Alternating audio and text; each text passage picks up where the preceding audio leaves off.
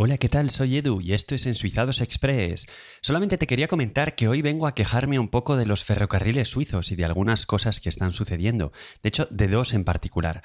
Hablamos quizá de la primera y vamos a ver también cómo esto realmente, a pesar de haber hecho un escándalo aquí, es algo que en otros países ya se está haciendo, como por ejemplo en España, exactamente para el mismo tipo de fines. ¿De qué me estás hablando? En febrero de 2023 apareció un artículo en, una, en un medio de comunicación suizo, en, en la revista K-Tip, en la cual eh, se habían molestado en leer una licitación de los ferrocarriles suizos, en la que básicamente pues, se pedía eh, recibir ofertas para instalar o mejorar el sistema de videovigilancia que existe actualmente en las estaciones. Y la idea era tener un sistema con reconocimiento facial en 57 estaciones desde eh, empezando ya en, el mes de septiembre del año 2023. La idea es, en teoría, por lo menos, pues eh, saber un poco qué tipos de pasajeros van por las estaciones, cuál es su edad, cuál es el tipo de equipaje que llevan, de dónde a dónde van, por dónde pasan, ¿no?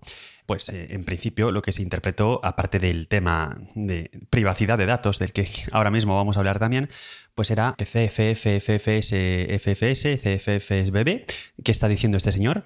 Por recordatorio, por si acaso eh, eh, en aquel episodio no, no sabías de qué te estaba hablando, los ferrocarriles suizos, como estamos en un país en el que se hablan muchas lenguas, pues tienen tres siglas y entonces en los trenes, pues ya lo has visto muchas veces, pero pone SBB por el alemán CFF por el francés y FFS por el italiano. Bien, total, que eh, esta gente pues también es una gran empresa inmobiliaria en realidad, los ferrocarriles suizos, porque tienen, aparte de las estaciones, pues tienen mucho inmobiliario y también hacen mucho negocio con eh, los alquileres de las tiendas que tienen en las estaciones, porque por un lado el alquiler que le cobran a los eh, inquilinos, a los negocios que están instalados allí, se basa, entre otras cosas, en la cifra de negocio, pero es que además las estaciones juntos junto a los aeropuertos son unas de las pocas zonas en Suiza en las cuales se puede abrir todos los días.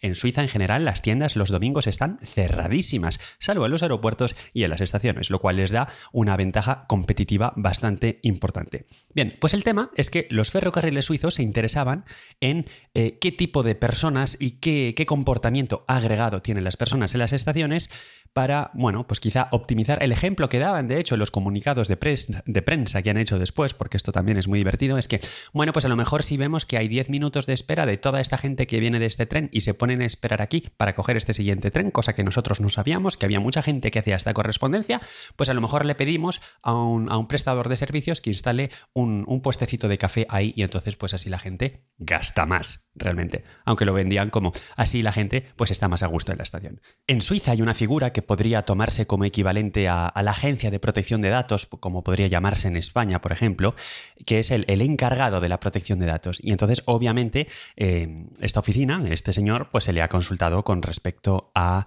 este proyecto.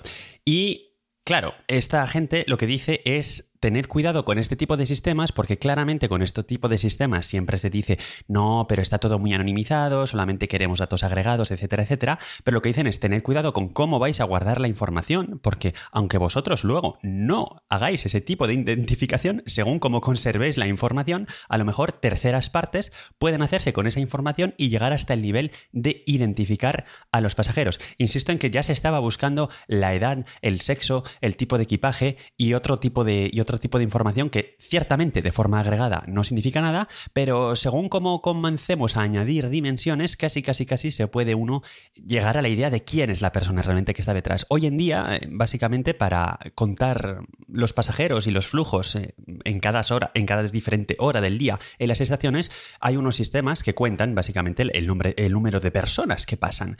Y luego, pues también en los trenes en sí mismo, muchas veces, a mí me toca muy a menudo que no solamente controlan el billete, sino que te hacen una microencuesta de cuál es el trayecto que estás haciendo para intentar eh, dimensionar la cosa de esta forma. Y entonces, bueno, pues este tema ha creado, ha creado ríos de tinta y, por supuesto, los políticos también han dicho qué estáis haciendo, eh, tanto políticos de izquierda como de derecha, de hecho, porque se habla de los riesgos de, pues de hackeo, de, de, la falta de consentimiento, ¿no? También, y del hecho de que, bueno, en realidad los ferrocarriles suizos son deficitarios, están financiados por la Confederación y quien dice Confederación dice contribuyentes y quien dice contribuyentes dicen pasajeros, es decir, que el propio pasajero estaría pagando a una entidad que le está espiando, por, por digamos, por simplificar la cosa y llevarlo un poco al absurdo para ver dónde está el problema. Entonces, claramente, estos problemas de imagen, la gente de comunicación de los ferrocarriles suizos los ha tenido que, los ha tenido que tratar. Sobre todo que ya se sabe que a veces la prensa hace un poco de mezcla de cosas y unos meses antes pues les habían enviado unos mails de phishing y unos, unos piratas informáticos habían conseguido acceder a la red interna de los ferrocarriles suizos. Se supone que sin ningún tipo de acceso a datos personales, pero bueno, ya se sabe que eh, uno tiende a, cuando escribe la prensa generalista, tiende a, mezclar cosas. Yo también, por supuesto, no estoy pontificando, al contrario, no sé ni de qué te estoy hablando, ¿no? Pero pues ya se empezó a mezclar la cosa de, ¿veis? Y además los han hackeado por unos emails y entonces si ahora cogen nuestras fotos y los vuelven a hackear, voy a aparecer en una página web sucia en internet. En fin, total, que empezaron a sacar empezaron a sacar notas de prensa y a mediados de febrero sacaron una en la que decían que ya se contaban los pasajeros, como digo, con estos sistemas de, conteo, que no hay para nada reconocimiento facial, que no hay para nada reconocimiento de edad y que en realidad lo que sucedía es que esa licitación era muy técnica y claro, si un periodista de un medio de tres al cuarto se ponía a intentarla entender, pues que no se iba a, no se iba a entender e iban a llegar a conclusiones equivocadas, pero que no nos preocupáramos porque lo que iban a hacer es sacar un complemento a esa licitación para que quede todo muy claro. Y esto es más o menos, sin entrar demasiado en detalle, lo que te quería comentar, este tema, este tema de la videovigilancia, porque al final, pues sí, claramente los ferrocarriles suizos van a, porque su contrato llega al final, ¿no? Entonces sí que van a renovar el contrato con alguna empresa para gestionar el sistema de videovigilancia, pero han renunciado a, han renunciado a, es que ya, te digo que estaban hasta eh, listos para eh, identificar la altura de cada uno de los pasajeros, o sea, que realmente, que sea desde un punto de vista comercial o desde un punto de vista de fluidificación, otro de los ejemplos que da por ejemplo, en sus intentos, ¿no? En prensa, de, en comunicación, de, limpiar sus imágenes. Claro, porque a lo mejor si, si, hay mucha gente que pasa por un lugar, pues lo que podemos hacer es optimizar eh, la frecuencia con la que luego nosotros pasamos a limpiar ese andén, ¿no? Bueno, en fin, un poco tirado por los pelos. Y entonces, pues, eh, han renunciado, a, han renunciado a, ese sistema y van a quedarse con algo muchísimo más de alto nivel, como, como muy parecido, de hecho, a lo que tengan ahora, que irá un poquito más lejos, pero sin más. Y como decía al principio, esto también se conoce en, otros países, como puede ser en España, y precisamente con la Renfe, porque hay un, hay un proyecto que de hecho ya se está empezando a implementar y yo creo que debería terminar en el 2024, si no me estoy equivocando, de eh, una cosa que han llamado la Renfe, que es el operador, es el operador de ferrocarriles español, que lo ha llamado Renfe Smart Security Station. Em, al final, pues la idea es básicamente lo mismo, identificar a los pasajeros y tener, tener una idea de, quién está, de quién está funcionando. Y esto, pues obviamente habrá pasado por la Agencia de Protección de Datos, pero no me pareció que en su momento, em, que en el 2021, algún artículo vi pasar por ahí, pero no me pareció que hiciera tanto escándalo como ha podido pasar aquí en Suiza, cuando se ha sabido que los ferrocarriles querían hacer este tipo de identificación. Y como ya estoy lanzado y al final yo aquí he venido a quejarme, Hablamos de las obras de la estación de Lausana. Creo que en algún episodio de Ensuizados Express no hace mucho tiempo ya me he quejado, aunque entiendo que pueda ser necesario, pero seamos sinceros, entre nosotros ahora mismo Lausana no es un lugar agradable para visitar porque hay muchísimas obras en muchísimos sitios. Y una de las más importantes obras que están en curso es la obra de la estación de Lausana, porque el trayecto entre Lausana y Ginebra es un trayecto que tiene muchos pasajeros. Se espera que suba aún más el número de pasajeros y entonces suizos, siendo suizos, y planificando las cosas bien, o eso se supone, pues eh, se montaron un proyecto para ampliar la estación de Lausana, ampliar los andenes, hacer un túnel subterráneo para mm, pasajeros, digamos, eh, adicional, porque ahora mismo hay dos, digamos, dos galerías subterráneas que cruzan la estación en perpendicular para ir de una vía a otra, quieren hacer una tercera para fluidificar el tráfico y además el tráfico a pie, se entiende. Y además, pues eh, ya que estamos, se aprovecha para en la estación hacer una nueva estación de metro y hacer una nueva línea de metro. Es, un, obrón, un obrón, la verdad, de campeonato. Entonces, bueno, pues el, proyecto iba a estar terminado en principio, según los planes iniciales, en eh, más o menos a finales de, la década de los 2020. Eh, de hecho, 2025, 2026 eran fechas que se evocaban ya al principio de todo esto. Se han tirado se han tirado inmuebles, se han demolido, ¿no? Lo único es que, bueno, para intentar limitar un poco el impacto en la zona, pues eh, la verdad es que hicieron unos cálculos un poco justos en el sentido de que, bueno, pues eh, tiramos estos inmuebles aquí y esto lo apretamos así y hacemos así y por lo menos no tenemos que rehacerlo todo. Lo único que sí que iban a rehacer era la plaza de la estación. Entonces, aunque tardó mucho tiempo en aprobarse el proyecto, una vez ya que se empezó a aprobar, más o menos eh, el, año pasado, que ya estaba todo más o menos validado, pues empezaron a preparar el, digamos, el, la obra, ¿no? Y concretamente la Plaza de la Estación, que como podrás comprobar en tu mente si eres un mínimo perspicaz, es un sitio central, ¿no? Un nudo de comunicaciones porque llegan muchísimos autobuses, llegan el metro y por supuesto es la estación central de Lausana, pues en esa plaza lo tiraron todo, lo llenaron todo de, vallas de construcción, lo vaciaron absolutamente todo, desplazaron las paradas de autobús, en fin, está, está la, estaba la plaza hecha un horror, pero es normal porque había que hacer obra. Y este aquí que de repente, cuando ya lo tienen todo listo para empezar a hacer obra, se paran y dicen, uy, es que no tenemos los permisos y hemos estado con los permisos para arriba, los permisos para abajo. Es que resulta que hay fallos de cálculo estructural, esto es peligroso, esto lo tenemos que volver a mirar y entonces pues ha estado la plaza, pues así, eh, hecha unos zorros sin absolutamente ningún avance en las obras. Esto claramente a todo el mundo le está molestando porque entendemos las molestias de una obra, pero si encima la obra no se está haciendo, muy mal. Con lo cual, el ayuntamiento de Lausana o la municipalidad, como podríamos traducirlo de forma un poquito más literal, pues decidió en verano, decidió, perdón, en invierno, en Navidad, decidió, ah, pues voy a poner una pista de patinaje. Bueno, pues la pista de patinaje tampoco tuvo muchísimo éxito. ¿eh?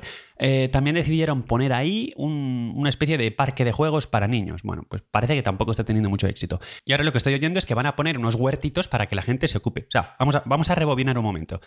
Hay que hacer un obrón enorme en la estación. Lleva no sé cuántos años de retraso ahora mismo se ha parado y como está todo hecho unos zorros, pues vamos a poner unos huertos. El mensaje que envía esto de poner los huertos es que va para muy largo. Y es que efectivamente, va para muy largo. Recuerdo una vez más, planificación suiza. Ojo, todo hecho con mucha precisión, ¿eh? Porque ¿qué les ha pasado ahora? Dicen, es que llevamos tanto tiempo retrasando este proyecto que ya el dimensionamiento del proyecto ya está mal, porque ahora nuestras proyecciones nos dicen que el tráfico de pasajeros va a ser aún superior. Entonces, si con el retraso que llevamos ponemos en marcha este proyecto, se va a quedar pequeño una vez se inaugure. Así que ya que están, pues han cogido y han dicho, bueno, esto de hacer las, eh, los andenes así un poquito más estrechos para que quepa, pues lo mismo ya no, ya lo vamos a hacer más ancho, vamos a tener que hacer, vamos a tener que tirar más cosas. Total, que como pronto, como pronto, en el año 2024 empiezan a hacer algún tipo de obra subterránea y como prontísimo, en el 2026 empiezan a trabajar en lo que es los andenes y demás. Es verdad que la estación de Lausana tiene una bonita estructura de, pues la típica estructura ferroviaria del siglo XIX y esa, parte que no la quieren quitar, obviamente forma parte de la identidad de la estación, entonces lo que la quieren es levantar y desplazar, entonces bueno, es complicado. Así que al final sí, hay muy buenas razones, es un tema de seguridad, de planificación y todo lo que quieras. Pero no se puede negar que cuando la obra se supone que iba a estar completada en el año 2024 o 25 y resulta que estamos todavía mirando a ver cómo hacer las cosas y que han empezado las obras. Es verdad que algunas cosas sí que se están haciendo y el, y el, parking eh, sí que lo van a hacer en fecha y otras, otras partes, digamos, un poco menos visibles sí que se están haciendo. Pero la experiencia del usuario es que tienen la plaza de la estación empantanada, que la cosa debería estar terminada en el 2025, que como pronto ahora nos están diciendo en el 2037, 2037, es decir, 12 años de retraso, y que al final, pues esto no parece muy serio y no parece muy suizo. Esto va contra el estereotipo de lo que podrías pensar que, hacen las cosas aquí. Y, y, una última queja, ya por contexto, porque desde este complejo de inferioridad, desde la parte francófona de Suiza, mirando hacia la parte germanófona de Suiza, es verdad que se, ha considerado durante mucho tiempo, y, y es un hecho, que las inversiones eh, ferroviarias en esta parte de Suiza son inferiores a las que se tiene en la otra parte de Suiza. Te conté en otro episodio de Ensuizados Express hace un tiempo del famoso agujero de Tolosna.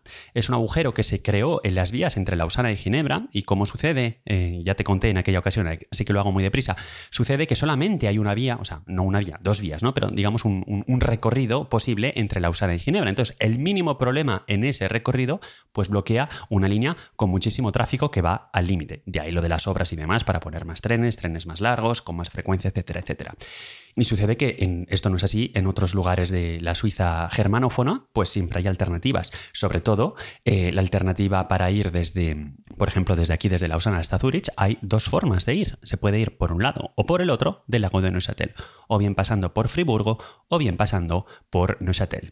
Y bueno, pues eh, esto es algo también que se está, se está intentando impulsar desde la política local, desde aquí, que es que se, se intente buscar una alternativa para poder tener quizá un doble trazado de la línea entre Lausana y Ginebra, para también poder absorber este tipo de problemas. Es verdad que a ver, no lo voy a comparar con lo que he podido ver en otros lugares, pero relativamente, de forma relativa, hay más problemas en, la línea Lausana-Ginebra que en otras líneas que también se usan mucho, como por ejemplo la famosa línea entre Berna y Zurich, que es una línea que va a tope, pero hay una hora de trayecto desde Berna hasta Zurich, sin paradas. Esa línea va a tope y muy, muy, muy raramente se estropea. Ya está, ya me he quejado. No sé si te ha interesado lo que te he contado o no, pero básicamente, si con lo que te quedas es desmitificar el rigor y la estructura y la planificación suiza, pues eso que me quedo. Tanto sea con respecto a cómo se hacen las obras y cómo se planifican las cosas, o tanto sea con este tema de la protección de los datos y la intimidad y el respecto a la vida privada, y ya que estamos, metamos en el mismo saco el secreto bancario de los suizos. Ya está.